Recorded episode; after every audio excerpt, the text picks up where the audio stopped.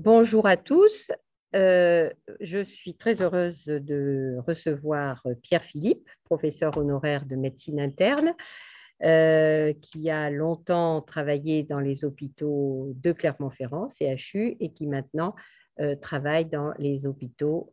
Malgré son statut de retraité, il n'a pas cessé son activité.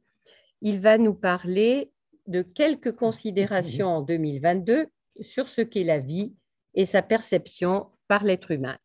Il a en effet, au cours de sa carrière, euh, beaucoup été interrogé par la vie et, la mort, qui est le pendant, et euh, son côté humaniste le pousse euh, toujours à essayer de s'interroger davantage. Donc, on lui donne la parole. Ok, merci. Je vais essayer de ne pas être trop enroué. Donc, il y aura des choses quand même un petit peu techniques. Si ça ne va pas, je passerai plus vite. Euh, parce que bon, ça aide quand même à comprendre un certain nombre de choses, mais ce n'est pas toujours simple. Et pour me garder de tout problème, on peut passer. Euh, alors, je, suis là, très bien. Oui, alors donc pendant ce temps, moi je vous raconte une chose pour vous faire un peu rire, c'est que tout ce que je vais dire, ce n'est pas forcément de la vie de tout le monde. Hein. et tous les faits présentés, par contre, les faits scientifiques qui dans ce document, c'est prouvé on ne discute pas. Mais toutes les opinions émises ou que je peux émettre le sont en dehors de toute polémique et n'engagent que moi-même, c'est-à-dire l'auteur de ce document. En préambule, moi j'adore Jean Dormesson et je suis parti de ces quelques réflexions. Dans son dernier bouquin qui est paru euh, en posthume, hein, qu'il appelle Anosana sans fin, il écrit Vous voilà né pour mourir. Mais en attendant, il faut bien vivre. Vivre, c'est une occupation de tous les instants. Alors, on peut être responsable, au moins en partie de sa vie, parfois de sa mort, pas très marrant, mais jamais de sa naissance. Ce qu'on quitte, on le sait, on croit le savoir, mais ce qui nous attend, on l'ignore. Alors, qu'est-ce que c'est vivre finalement? Et c'est un peu les questions que je voulais poser. Vous voyez, c'est ce petit étranglement entre le passé et l'avenir. C'est là qu'il se passe des choses. On ne connaît pas l'avenir, mais on connaît le passé, on essaye d'en tirer des conclusions. Ce n'est pas toujours simple. Et donc là, je suis parti, euh, non pas de Quintilien, parce que ce n'est pas lui qui m'a donné l'idée, je vais être plus rigolo, c'est Astérix, parce qu'effectivement, il reprend cette citation Quintilien, Astérix, enfin c'est plutôt les Romains, quand ils ont pris une bonne pâtée, ils se demandent qu'est-ce qui s'est passé, alors quid, commodo, quando, court, euh, comment, qui, pourquoi, comment, etc.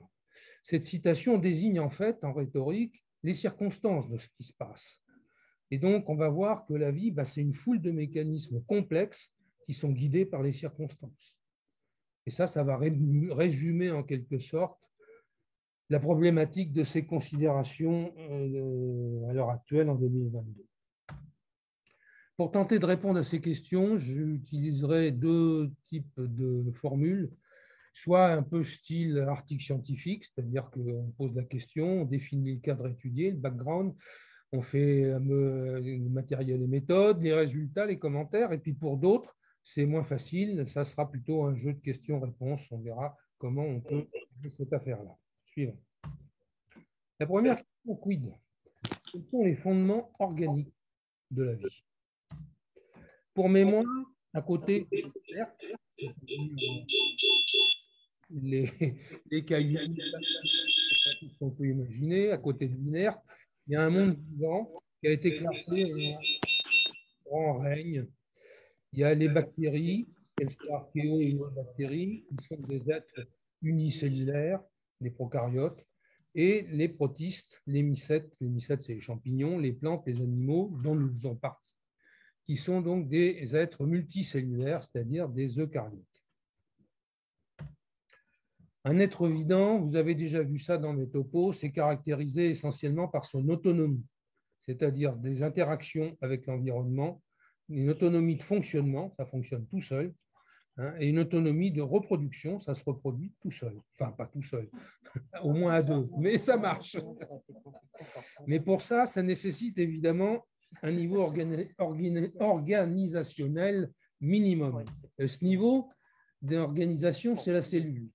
Et cette cellule, elle a été décrite et affichée comme responsable de, l'unité de base structurante par Matthias Jacob Schleiden et Theodor Schwann en 1839, qui ont dit ben voilà, les cellules, c'est les unités fondamentales de vie de toute structure biologique, tant chez les unicellulaires, les procaryotes, que chez les pluricellulaires.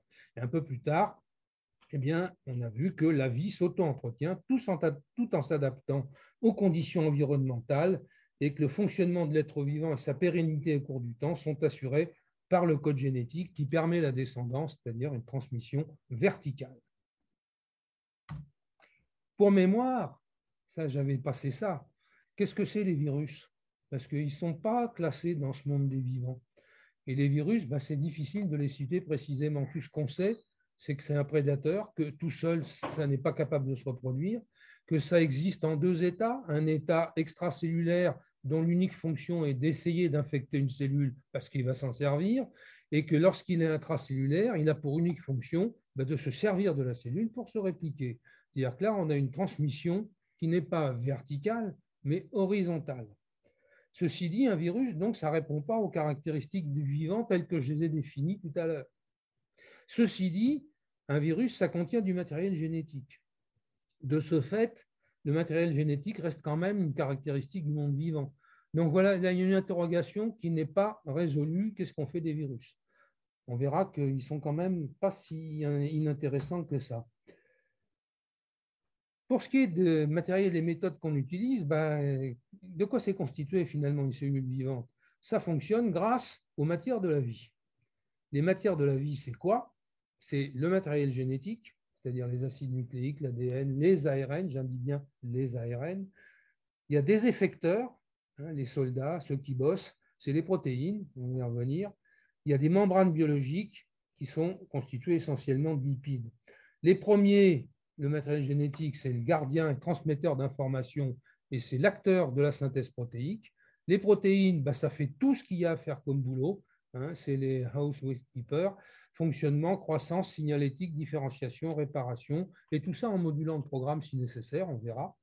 Et puis les lipides, bah, c'est toutes ces membranes biologiques, ça délimite les limites territoriales de la cellule, de tous ces compartiments internes, et autorisant en plus des échanges sous conditions, ce qui est extrêmement important dans la signalétique. Et puis, bah, toute cellule vivante a aussi besoin d'énergie pour fonctionner en autonomie. Il y a un carburant, c'est le glucose. En fait, imaginez que c'est une bagnole, ben, c'est le pétrole. Hein, si on n'a pas de pétrole, on ne peut pas avancer. Voilà, sa dégradation de ce glucose par des enzymes appropriées produit des molécules énergétiques, comme l'adénosine triphosphate, des molécules antioxydantes qui permettent le fonctionnement de la cellule, changement de forme, mobilité, interaction, flux d'informations, etc. Et ça survit. Si on n'a pas ça, ça ne fonctionne pas. Et puis, bah, les lipides, ça sert aussi, pas seulement à faire les membranes biologiques, mais à stocker de l'énergie utilisable. C'est un peu la batterie hein, dont on va se servir quand on est à court de pétrole. Certains, d'ailleurs, sont synthétisés à partir de glucose, comme les fameux triglycérides que tout le monde connaît.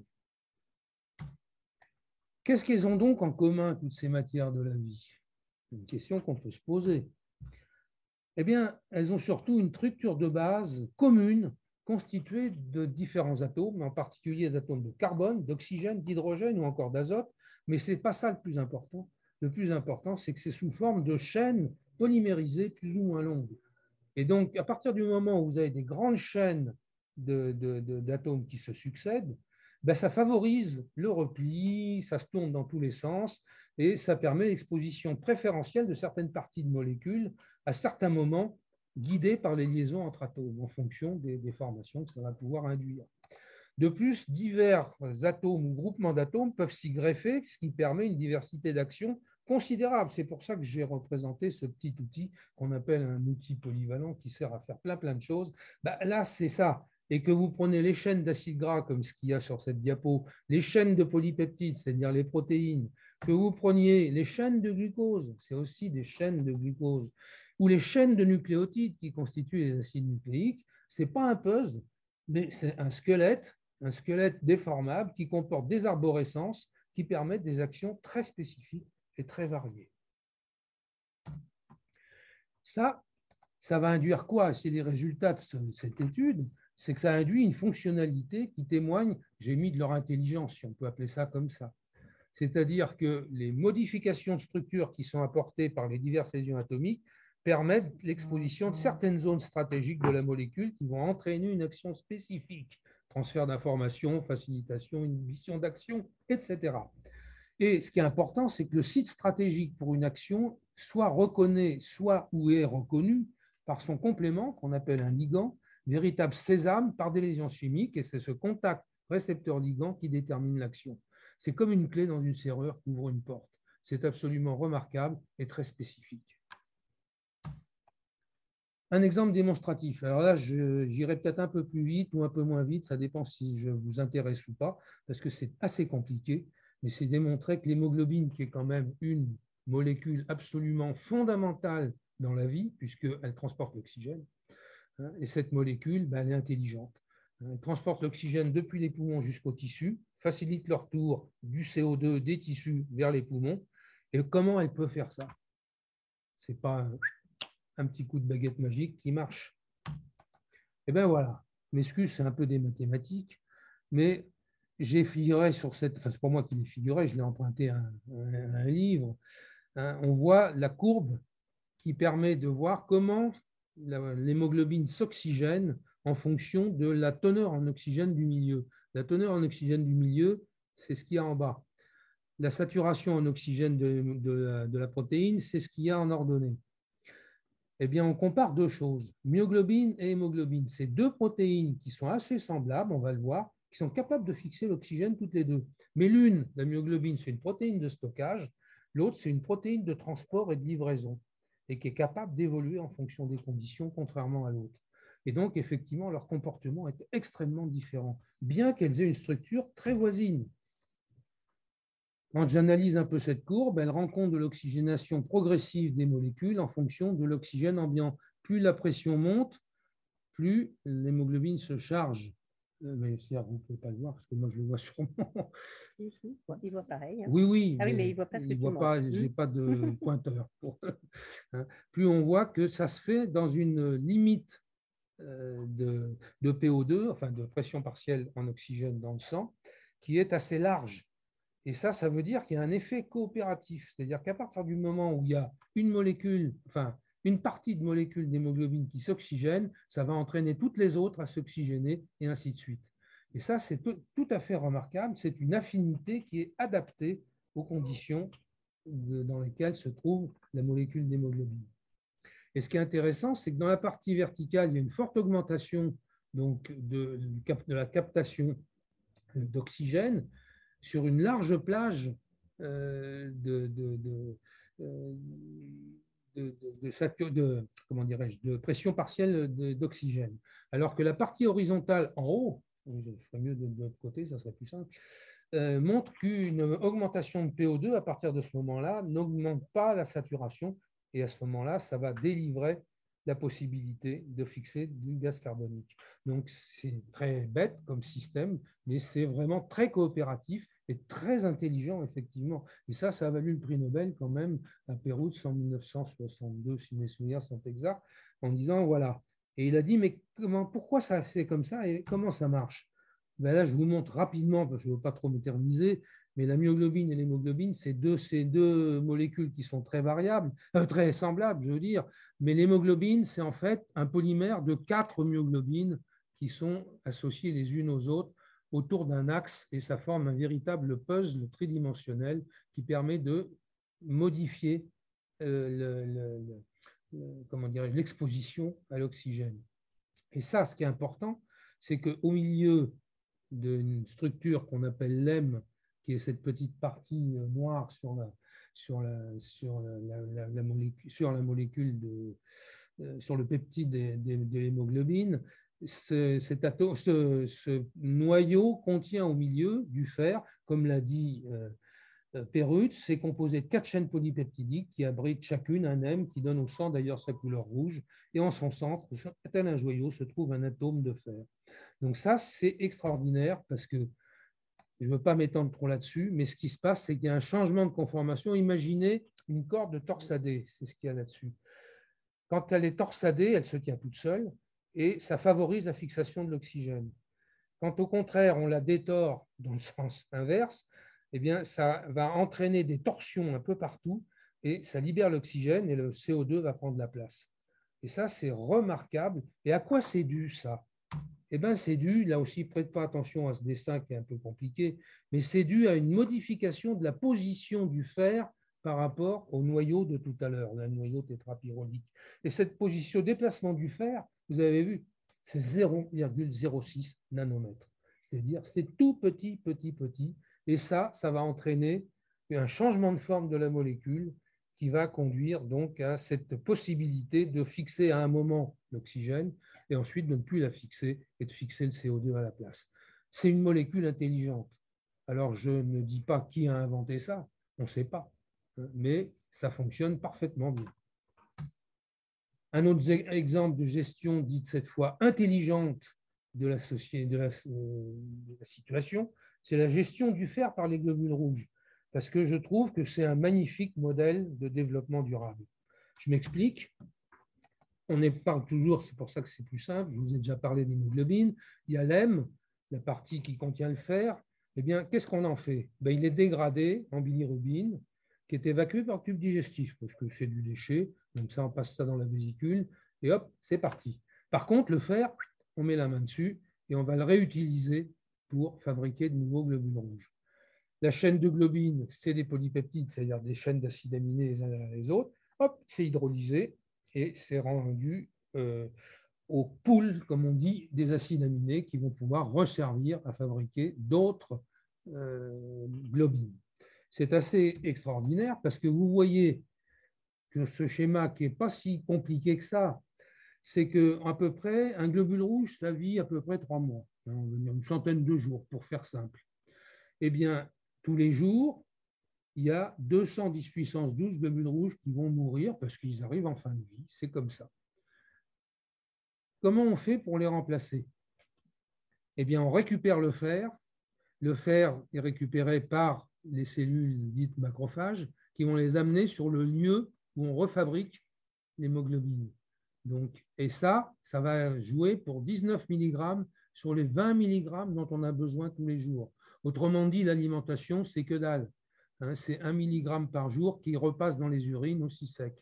Autrement dit, ça fonctionne en développement durable. On utilise tous les produits qui ont fonctionné. Quand le globule rouge meurt, on récupère et on fait refonctionner des nouveaux globules rouges. C'est assez exceptionnel parce que ça ne consomme pas d'énergie. On a beaucoup de, graines à prendre dans ce mode de fonctionnement.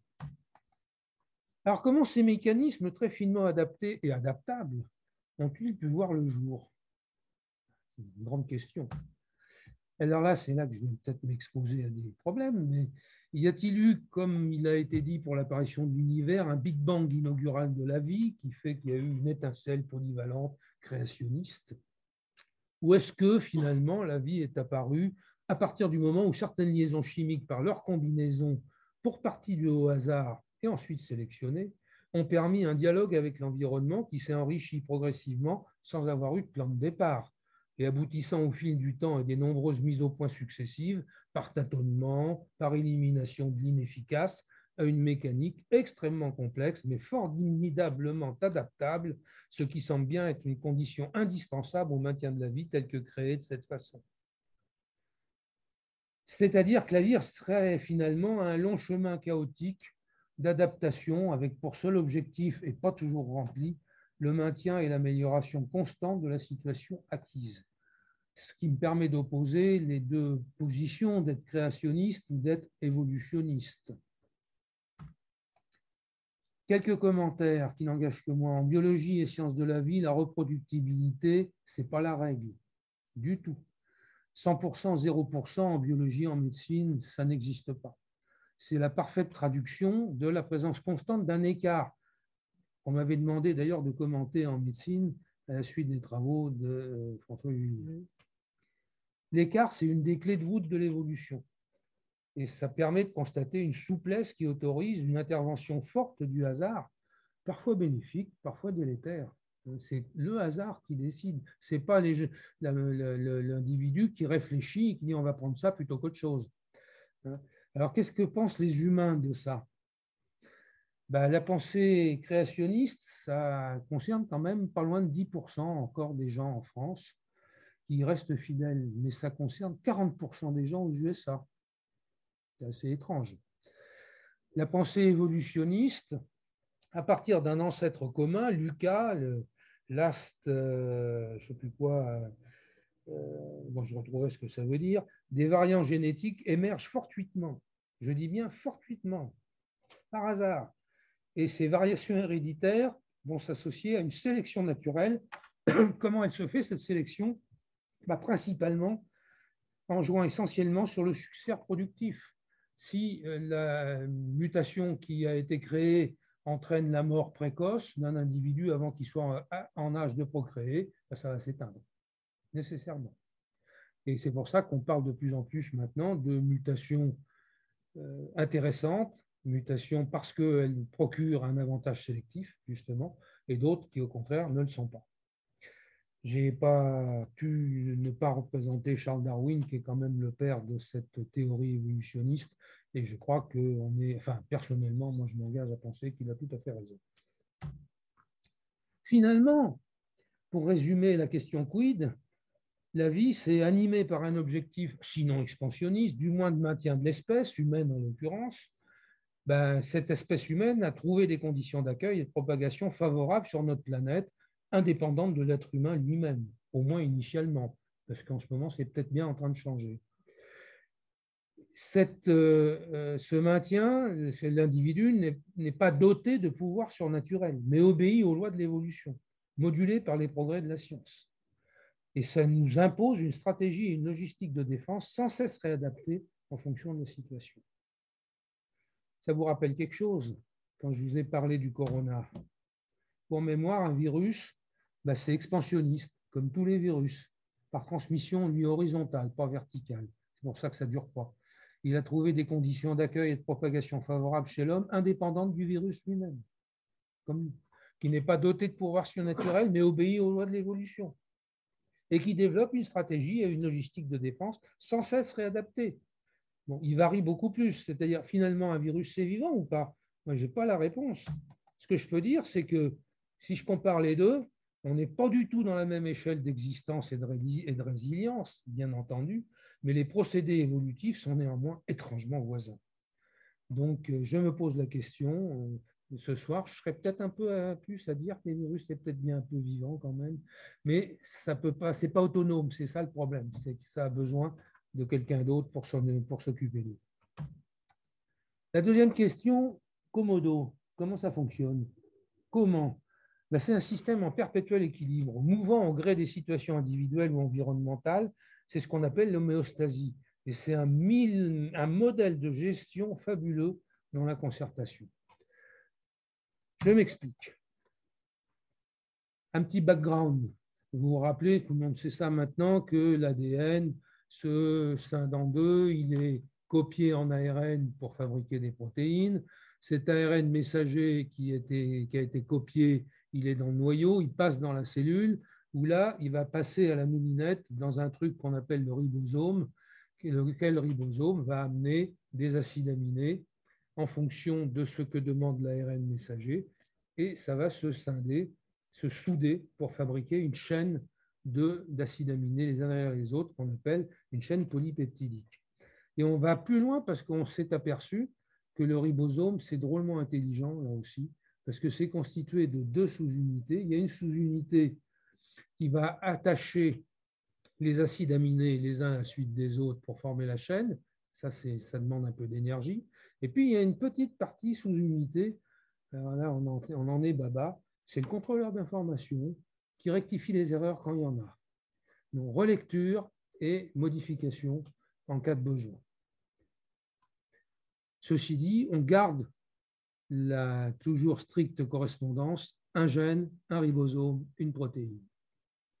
On fait pas, c'est après qu'on peut modifier des choses au niveau de l'ARN. Alors, mes les méthodes, je n'ai pas euh, fait comme tout à l'heure. Là, j'ai un condensé de principaux résultats d'une dizaine d'années de recherche dans des, dans des domaines extrêmement larges, médecine, biologie, génétique, informatique, anthropologie, microbiologie, climatologie et bien d'autres secteurs.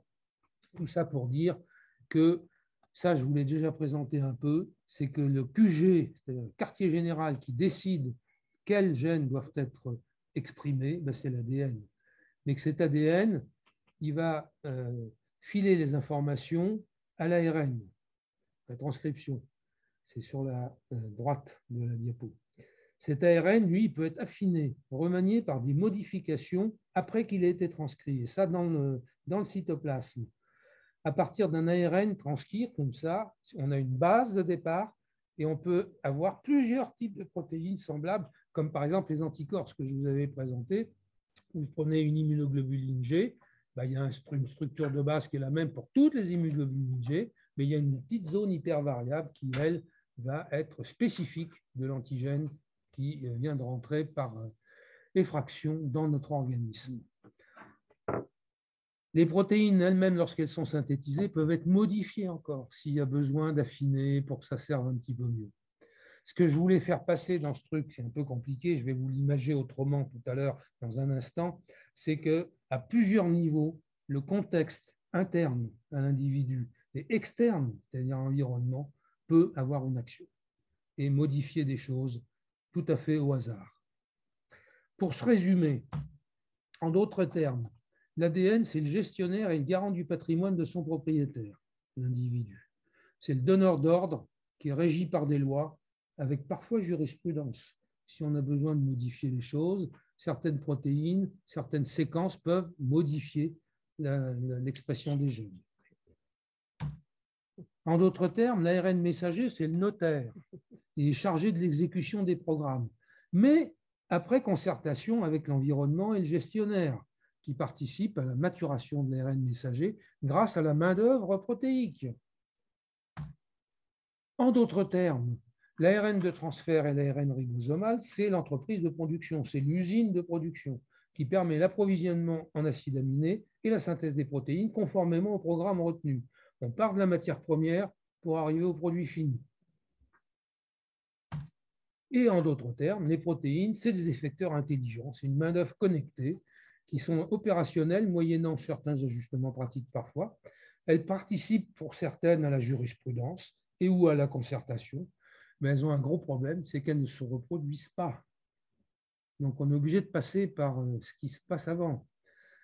Et les méthodes d'études de plus en plus sophistiquées, ce qu'on appelle actuellement la protéomique, c'est-à-dire une étude vraiment très approfondie des protéines, permettent de découvrir des rôles qu'on n'imaginait même pas, absolument extraordinaires, sous-tendus par des propriétés conformationnelles, physiques, chimiques, qui sont la traduction d'un programme extrêmement élaboré. Et toutes ces protéines, donc c'est une main-d'œuvre exceptionnelle Ouais, à condition d'avoir le mode d'emploi et d'avoir le mec qui les a embauchés, c'est-à-dire le recruteur, l'ADN. Et ça, c'est une question qui reste pour l'instant, et je ne sais pas si on la résoudra un jour. Parce que ça m'amène, ça c'est mes commentaires, quelques remarques. Toute action biologique, c'est-à-dire toute intervention du vivant, est accomplie par les protéines, y compris la duplication de l'ADN par l'ADN polymérase, c'est une enzyme. Une enzyme, c'est une protéine et la transcription d'ARN par l'ARN polymérase. L'ARN polymérase, c'est une enzyme, c'est une protéine. Ce qui fait que même la transmission du secret de la vie est un petit peu gérée par les protéines. Elles agissent partout. Mais il faut que l'ADN existe. Sans ça, elles n'existent pas. C'est ça. Cependant, deuxième remarque, imaginez une fermeture éclair quand on veut copier l'ARN eh bien, il faut une amorce, comme une fermeture éclair. Il un petit bout d'ADN qui impérativement doit être présent pour qu'on puisse copier la molécule d'ADN pour la suite de la manœuvre. Encore une fois, ben, la vie ne naît qu'à partir d'elle-même. C'est donc un auto-entretien dont l'origine reste obscure.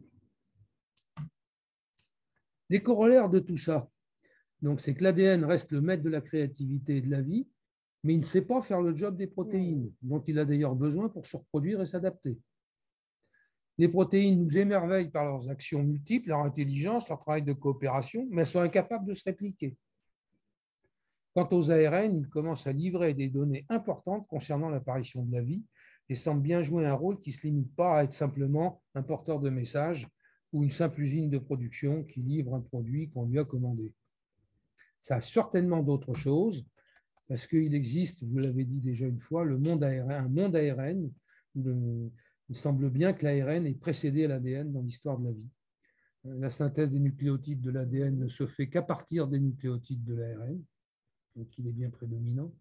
Il a été prouvé l'existence d'ARN qui sont capables de se répliquer, comme le fait l'ADN, et en même temps des propriétés d'intervention de type protéine, comme l'ARN ribosomal. Et ce qui serait, c'est que peut-être des problèmes d'efficacité de ces différentes actions auraient pu conduire au cours de l'évolution à séparer les deux activités.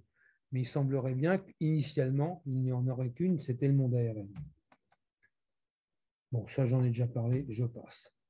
Au final, au final de, ce, de ces commodos, les cellules obéissent à des règlements qui leur sont transmis par le code génétique, mais modulés par le contexte intérieur et extérieur. Et ça, c'est des grandes règles que je vous rappelle. La liberté d'expansion, pas d'expression, la liberté d'expansion s'arrête où commence celle des autres cellules. C'est ce qu'on appelle l'inhibition de contact. Le caractère mobile, comme les cellules du sang, ou fixe dans la plupart des autres tissus, dépend de l'expression et non de molécules d'adhésion et que le rythme de division cellulaire donnant naissance aux cellules filles est adapté au contexte intérieur et extérieur. La fin de vie de la cellule, si elle n'est pas précipitée par euh, des malotrus, des agressions environnementales ou non d'ailleurs, elle est programmée, ce qu'on appelle l'apoptose programmée. Cette fin de vie, elle est marquée bah, par tout ce qui guette la cellule, l'oxydation, l'hyperhydratation, qui aboutit à la dégradation et la récupération en grande partie des matériaux nécessaires pour de nouvelles synthèses cellulaires. Le remplacement cellulaire est régulé par le programme, qui est géré par le code génétique, qui est modulé lui-même par le contexte. Une belle machinerie. Alors la troisième question, forcément, qui vient maintenant, c'est quand? Il y a trois dimensions. Quand est-ce que tout ça se met en route et comment ça fonctionne? Il y a la dimension temporelle, donc les origines de la vie, les conditions d'autonomie durant la vie et après la mort. Aux origines, quels sont les fondamentaux de la construction de la matière vivante? Quel est le plus petit dénominateur commun qui conditionne la vie? Ben, Il y a l'eau et les atomes de carbone. L'eau, tout être vivant sur Terre est majoritairement constitué d'eau. Nous, nous sommes êtres humains constitués de 60% d'eau. L'hydratation, les mouvements de l'eau dans l'organisme, c'est fondamental. C'est à la base de toute réanimation et de toute étude, en particulier un rôle majeur du rein. L'eau facilite la vie parce que c'est un excellent solvant qui favorise les réactions chimiques, c'est un excellent véhicule de transmission d'informations et c'est un élément protecteur du danger que représentent les ultraviolets. Donc c'est vraiment un milieu impeccable. Les atomes de carbone, c'est pareil. Le squelette chimique des molécules du vivant, si je vous repassais toutes les chaînes que je vous ai montrées, il y a des atomes de carbone partout. Et ces atomes de carbone, pourquoi? Parce que le carbone dispose de beaucoup de possibilités de liaison avec d'autres atomes. Et en plus, avec des liaisons, peu importe la force de la liaison, ça marchera toujours. C'est impeccable. Et ces liaisons sont peu énergivores, indépendants de la force de liaison qu'on va obtenir. Et donc, il y a un très, très large éventail de combinaisons moléculaires possibles. Alors, la vie est très ancienne, puisqu'on estime que les organismes qui peuplaient la, qui peuplaient la Terre il y a 3, milliards et demi d'années utilisaient déjà plusieurs métabolismes, signe d'une forme de vie déjà évoluée. Et donc la vie serait sans doute apparue encore plus tôt dans l'histoire de la Terre. Ça, c'est des recherches qui ont été menées par euh, des Français, la France Westphal à Orléans et Pascal Philippot, à l'Institut de physique du globe à Paris. Et ça, ça débouche. On se dit, mais c'est bien, cette vie, elle est très très ancienne, mais est-ce qu'on ne pourrait pas la fabriquer Donc, il y a eu des tentatives de synthèse de matière vivante. Comment est-ce qu'on pourrait faire? Les balbutiements, ça date hein, déjà. 1953, Stanley Miller qui a réussi à synthétiser quatre acides aminés artificiellement en mélangeant, euh, c'est un peu la poudre de perlimpinpin, de l'eau, de l'ammoniac, du méthane, de l'hydrogène, pour une décharge électrique. Et il a réussi à faire quatre acides aminés. Ça n'a pas été plus loin. Donc avec ça, on ne fait pas la vie. Alors, plus récemment, que ça c'est encore c'est une française, Paris-Sorbonne 2016, à partir de nucléotides de synthèse, qu'on sait faire des nucléotides de synthèse, elle a pu obtenir des chaînes nucléotidiques avec des cycles d'hydratation, de séchage, etc. Mais ce n'est pas parce qu'il y a des cycles comme ça que ça donne la vie. On fabrique de la molécule, mais elle n'est pas pour autant matière vivante. Alors, est-ce qu'on peut fabriquer du vivant? Fabriquer des molécules du vivant, c'est possible techniquement. Effectivement, les rendre opérationnels, c'est une autre affaire. Mais c'est possible. Par exemple, on sait fabriquer une protéine active d'insuline, par exemple, depuis 1980. Mais on la, fabrique comment? On la fabrique à partir du vivant. Depuis bien longtemps, on sait faire effectivement des protéines recombinantes. C'est-à-dire qu'on isole le gène qui code pour la protéine, on l'insère ce gène dans de l'ADN, donc dans du vivant, hein, d'une cellule hôte, par un vecteur, et on produit ainsi la protéine d'intérêt grâce à la machinerie de l'hôte, un peu comme un virus fait pour se reproduire. On utilise les mêmes mécanismes. On peut faire aussi des organismes transgéniques qu'on manipule génétiquement pour que toute leur vie, ils produisent des protéines d'intérêt. Bah, c'est ce qu'on appelle les OGM. C'est pareil, je ne ferai pas de commentaires là-dessus. On est pour ou on n'est pas pour. Mais on sait qu'on peut le faire, mais on n'invente pas la vie.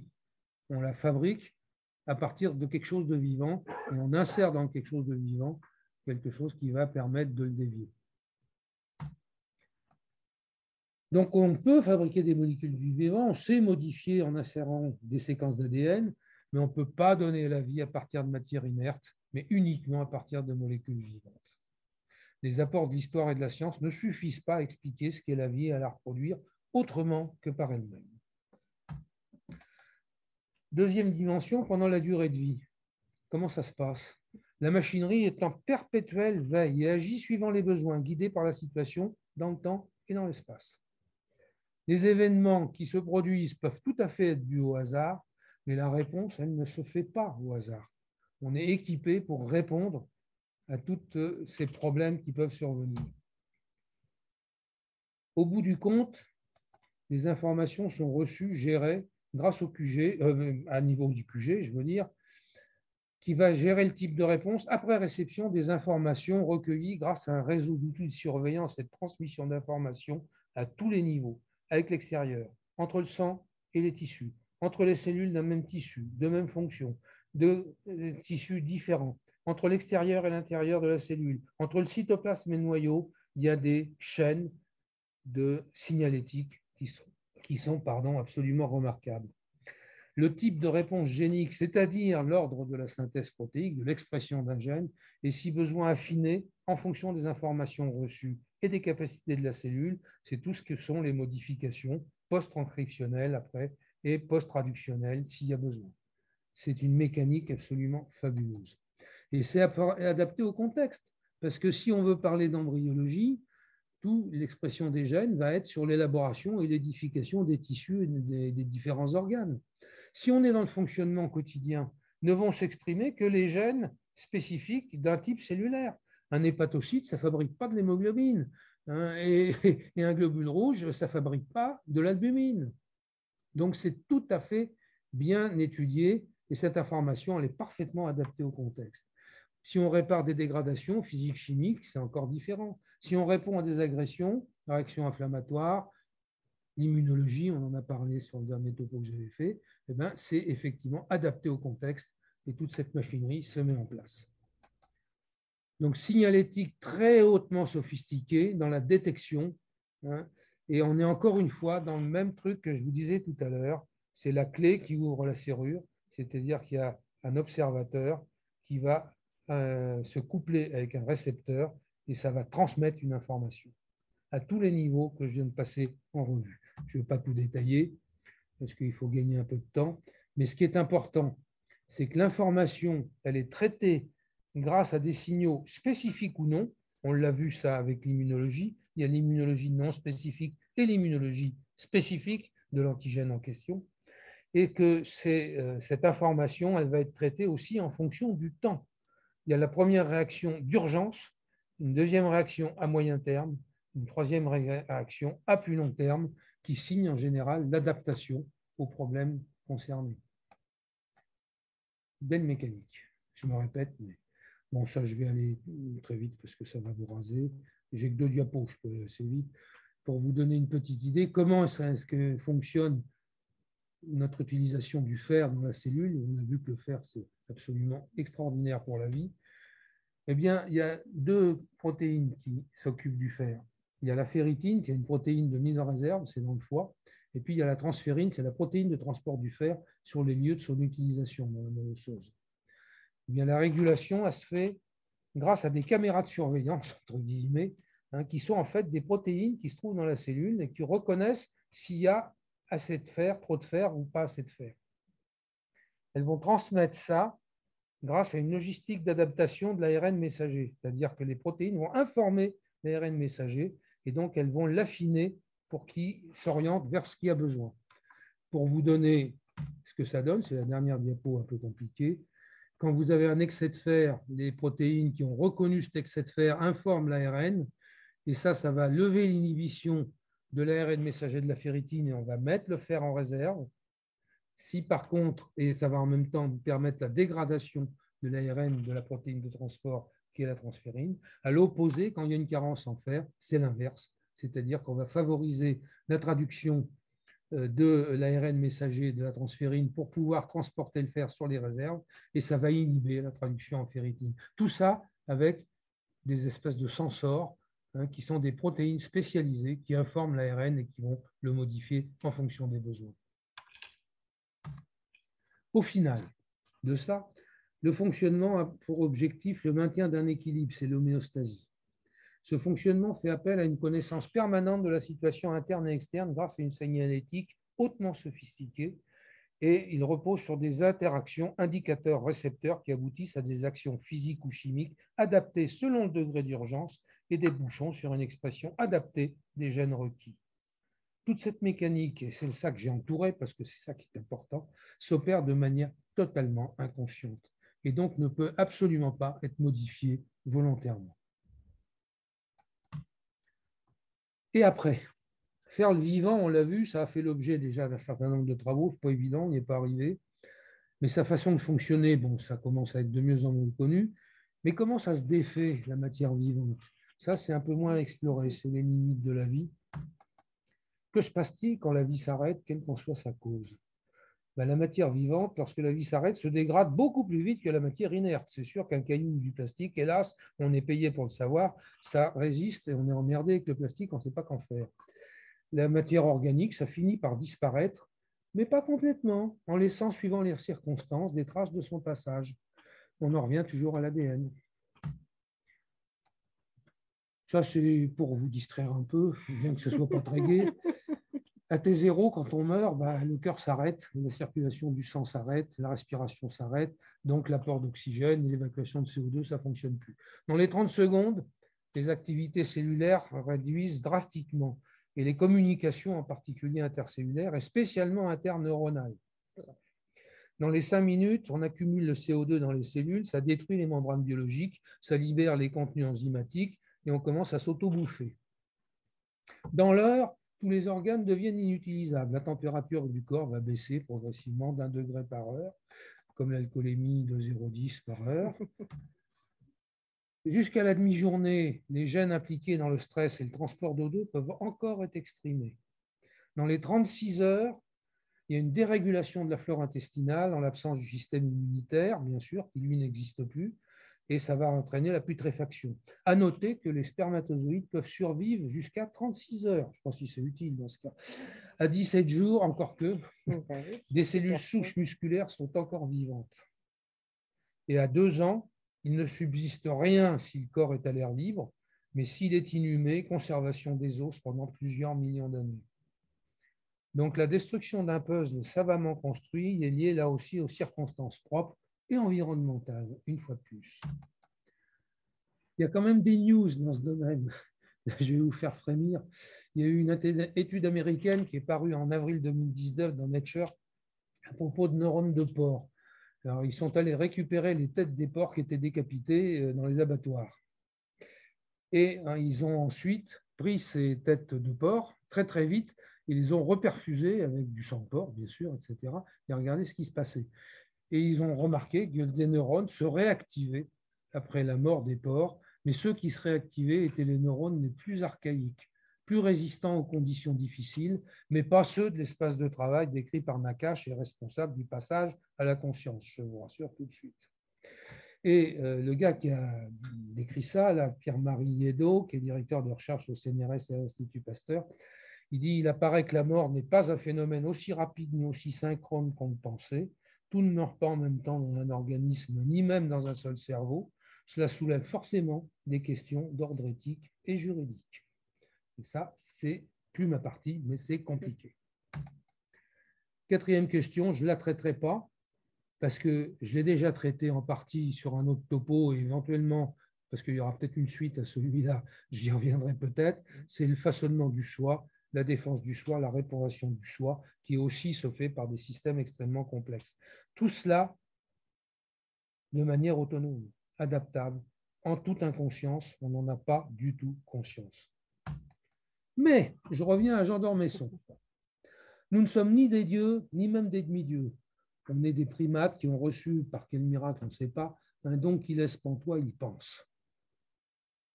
Grâce à la pensée, la science a changé le monde. Elle fournit des réponses à une masse impressionnante de questions. Elle nous donne l'espérance de pouvoir tout comprendre. L'intelligence artificielle, le transhumanisme, la science semble dominer l'avenir, mais pas oublier que, comme l'histoire, elle travaille dans le temps écoulé ou en train de s'écouler, mais pas pour l'avenir, du tout. Elle n'est pas visionnaire, forcément. La science a ses limites elle ne pourra jamais explorer ce qu'il y a avant la naissance, d'où je viens, ce qu'il y a après la mort, ce que je deviens. Ce qu'on quitte, on le sait, on croit le savoir, mais ce qui nous attend, on l'ignore. Ce qui génère, évidemment, nous dit Dormesson, et c'est vrai, l'angoisse de l'incertitude. Alors, deux conceptions se dégagent. Le savoir apanage de la science, qui repose sur la vérité, ce qui est prouvé, c'est confortable, et la croyance qui concerne tout ce qui échappe à la science, c'est hypothétique. Mais comme dit Dormesson, j'apprécie beaucoup ça, comme c'est curieux, les croyances font tuer plus volontiers pour ce qu'ils croient que les savants pour ce qu'ils savent. C'est ce qui prouve bien qu'on est en miroir des travaux en sciences neurocognitives menés par Nakache à la Piquet-Salpêtrière, parce qu'il nous dit Freud doit être considéré comme le Christophe Colomb de la vie mentale et le découvrir d'un immense continent psychique, l'interprétation consciente fictionnelle qu'il appelle à tort l'inconscient penser, c'est interpréter. Interpréter, donc je suis, si j'interprète.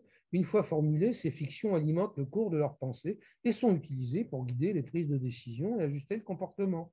La découverte de l'inconscient de Freud a révélé en fait le mode de fonctionnement fondamental de notre conscience, proclamant haut et fort l'importance première de la subjectivité. C'est pas pareil. Il y a croire ce qu'on voit, c'est le réel, et y a voir ce qu'on croit, c'est subjectif. Et voir la vérité en face, ou ce qui nous arrange. C'est bien un problème qui n'est pas toujours très simple. Et c'est pour ça qu'on pense. Et comme nous disait Edgar Morin dans un dossier CNRS d'il y a un an, vivre, c'est naviguer dans une mer d'incertitude à travers des îlots et des archipels de certitude sur lesquels on se ravitaille. Alors, j'ai creusé, puis là je terminerai avec ça parce que je ne veux pas vous embêter, après on serait trop long, mais il y a différents modes de gestion de l'incertitude et de leurs conséquences et ça a été très étudié dans des écoles de management, de commerce, etc. Et ils disent que notre tendance naturelle, c'est de croire que la seule façon d'envisager l'avenir, c'est de le prédire. Et là, il dit, bah, il y a deux solutions. Première situation, je pense que je peux prédire le futur, mais j'y peux rien, je ne peux pas l'influencer. Il est donc déterminé, je dois l'anticiper. La question qui caractérise cette posture, c'est compte tenu de ce futur, que dois-je faire pour m'y définir une place optimale? Deuxième situation, euh, je, prédis l'avenir, mais je voudrais pouvoir l'influencer. Ben, en gros, c'est qu'est-ce que je veux faire? Est-ce que j'ai une idée pour pouvoir l'influencer? Pas forcément. Deuxième euh, volet du diptyque, prédire le futur ben, reste du domaine du putatif. Hein, c'est une deuxième option. On peut dire, ben non, je ne peux pas prédire le futur. Mais là aussi, il y a deux options là-dedans. Soit je pense que je ne peux pas prédire le futur, mais je ne peux pas non plus l'influencer je subis l'environnement, je dois donc m'adapter pour survivre, c'est-à-dire comment réagir à ce qui m'arrive. Et la dernière situation, bah, je suis le meilleur, mais je ne peux pas prédire le futur, mais ça ne m'empêche pas d'essayer de l'influencer. Il n'y a pas de futur idéal, mais je peux agir car la situation présente est pourvoyeuse de moyens pour transformer mon présent en un futur acceptable. Qu'est-ce que je peux faire avec ce que j'ai? Si on transpose ça sur le Covid, eh bien, la situation 1, c'est qu'est-ce que qu'est-ce que je dois faire je peux dire que je peux, pas, je peux prédire le futur, mais je peux pas l'influencer, ben, ça va mal, réjouissons-nous, ça va pas durer. Tous aux abris, on confine le temps que ça se passe. La deuxième situation, je peux, pas, je peux prédire l'avenir, mais je vais peut-être l'influencer. Ben c'est de mettre en place des mesures barrières pour que ça cesse au plus vite. Ensuite, ben non, je ne peux pas prédire le futur, c'est totalement euh, imaginaire mais euh, je ne peux pas l'influencer non plus. Alors qu'est-ce que je fais? Ben, Je mets en place de nouvelles règles de fonctionnement. Transport, télétravail, restriction de déplacement, jusqu'à nouvel ordre, jusqu'à ce qu'on en sache plus. Et puis dernière situation, je ne peux pas prédire le futur, mais je vais essayer quand même de l'influencer. Donc ben, mettre au point la vaccination et vacciner le plus possible pour éviter les résurgences et tester des actions thérapeutiques. Finalement, et c'est un peu l'épilogue de Stopo, en 2022, qu'est-ce qu'il faut retenir de ces considérations ponctuelles? Un, la vie est un système autonome d'expressions très diverses qu'on appelle le monde du vivant. La vie s'est développée probablement très progressivement à partir d'un ancêtre commun, depuis plusieurs millions d'années par ajustements successifs en fonction de l'environnement et de la tolérance au changement, grâce à des mutations au hasard, ensuite sélectionnées ou éliminées en fonction d'eux. Le plus petit dénominateur commun du vivant repose sur des liaisons chimiques dictées par un code adapté, auto-entretenu, qui n'a pas livré les secrets de son origine et qui fait que la vie ne peut perdurer que par elle-même, ne pouvant advenir ex nihilo, du moins dans l'état actuel de nos connaissances. Et à partir de là, pardon, doit-on considérer que la vie existe? Ben, Ça demeure une question débattue, vous avez vu avec le virus, moi je me pose toujours ces questions, et sans réponse bien définie actuellement. Le vivant est caractérisé par le maintien d'un équilibre de fonctionnement, l'homéostasie, le temps d'une vie, au prix d'une adaptabilité surprenante au fil des générations. La vie est un système opportuniste et quelque part individualiste, tourné vers un objectif, sa propre pérennité, sans certitude toutefois d'y parvenir constamment. C'est pour ça que selon les théories de Darwin, il y a des espèces qui peuvent disparaître indépendamment euh, du fait qu'il euh, y a trop de CO2, qu'il y a je ne sais pas quoi, etc tout simplement parce qu'elle ne va pas s'adapter à une nouvelle solution et des espèces peuvent disparaître et nous en faisons partie. Ça pourrait nous arriver un jour, je ne suis pas pessimiste, j'espère pas, mais bon, ce système repose en tous les cas, vous l'avez vu, j'ai essayé de vous le démontrer, sur un dialogue permanent en interne et avec l'extérieur, permis grâce à un réseau de surveillance et de communication hors pair, le tout fonctionnant de façon autonome et en parfaite inconscience. Et je termine avec cette dia. Néanmoins, ce système peut être modulé par la pensée ou des formes moins élaborées d'interprétation comme l'instinct. En principe, n'arrivent à la conscience que les signes d'un dysfonctionnement, signes réels ou interprétés comme tels. C'est pour ça que je vous ai mis à suivre, parce que ça m'a mené trop loin. Et je pense qu'il y a beaucoup de choses qu'il faudra peut-être dire à un autre moment, peut-être.